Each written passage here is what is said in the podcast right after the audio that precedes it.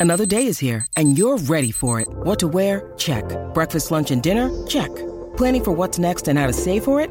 That's where Bank of America can help. For your financial to dos, Bank of America has experts ready to help get you closer to your goals. Get started at one of our local financial centers or 24-7 in our mobile banking app. Find a location near you at bankofamerica.com slash talk to us. What would you like the power to do? Mobile banking requires downloading the app and is only available for select devices. Message and data rates may apply. Bank of America and a member FDIC. When you need mealtime inspiration, it's worth shopping Kroger, where you'll find over 30,000 mouthwatering choices that excite your inner foodie. And no matter what tasty choice you make, you'll enjoy our everyday low prices, plus extra ways to save, like digital coupons worth over $600 each week. You can also save up to $1 off per gallon at the pump with fuel points. More savings and more inspiring flavors make shopping Kroger worth it every time. Kroger, fresh for everyone. Fuel restrictions apply. Pourquoi la pyramide du Louvre a-t-elle créé le scandale?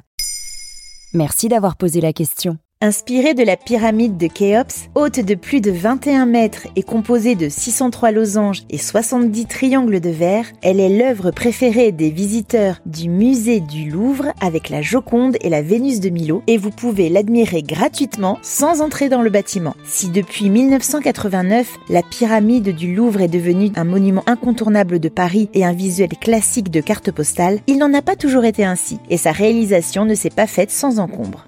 Qui a eu l'idée de créer la pyramide du Louvre? C'est le ministre de la Culture Jack Lang qui propose en 1981 au président de la République fraîchement élu François Mitterrand le projet appelé Le Grand Louvre.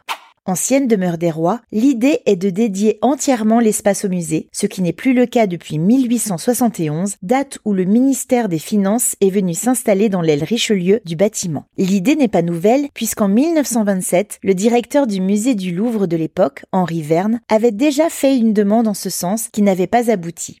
S'appuyant sur la désolation de voir la cour intérieure Napoléon faire office de parking, Jack Lang réussit facilement à convaincre François Mitterrand, qui annonce le grand projet le 24 septembre 1981. Admiratif du travail effectué par l'architecte américain d'origine chinoise Ayo Ming-pei à la National Gallery de Washington quelques années plus tôt, François Mitterrand l'impose pour le projet du Grand Louvre.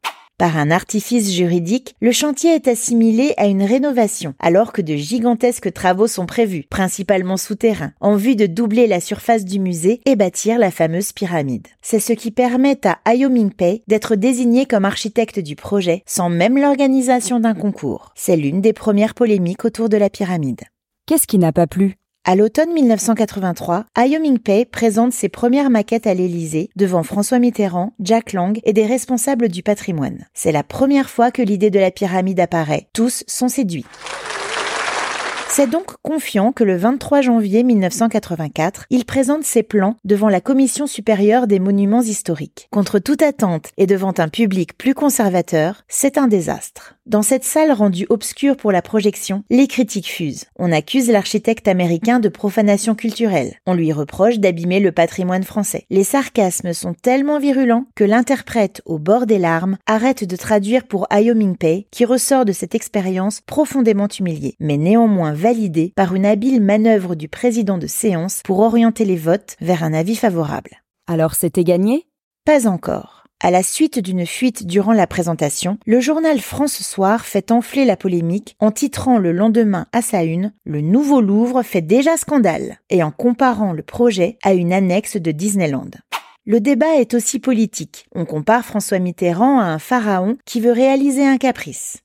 Trop moderne sur un site aussi classique, difficile à entretenir et fragile avec ses plaques de verre, les hostiles et les favorables au projet s'affrontent ainsi durant plusieurs mois, jusqu'à ce que le maire de Paris, Jacques Chirac, approuve en mai 1985 le chantier, après avoir demandé une simulation grandeur nature en structure de câble dans la cour du Louvre. L'inauguration officielle a lieu le 29 mars 1989 avec ouverture au public. Les travaux se poursuivront jusqu'en 1993. Aujourd'hui, la pyramide du Louvre a su s'imposer comme le symbole d'un musée devenu le plus grand du monde, devant le MoMA de New York et le musée national de Chine à Pékin. Et avant de vous quitter, je vous conseille un peu de lecture pour cet été. Maintenant vous savez, existe aussi en livre, disponible dans toutes vos librairies. Plus de 100 sujets autour de la culture, de l'environnement, des technologies, de la santé. C'est donc l'occasion idéale de se cultiver pendant les vacances. Bonne lecture Maintenant, vous savez. Un épisode écrit et réalisé par Béatrice Jumel. Ce podcast est disponible sur toutes les plateformes audio. Et si cet épisode vous a plu, n'hésitez pas à laisser des commentaires ou des étoiles sur vos applis de podcast préférés. 爸爸。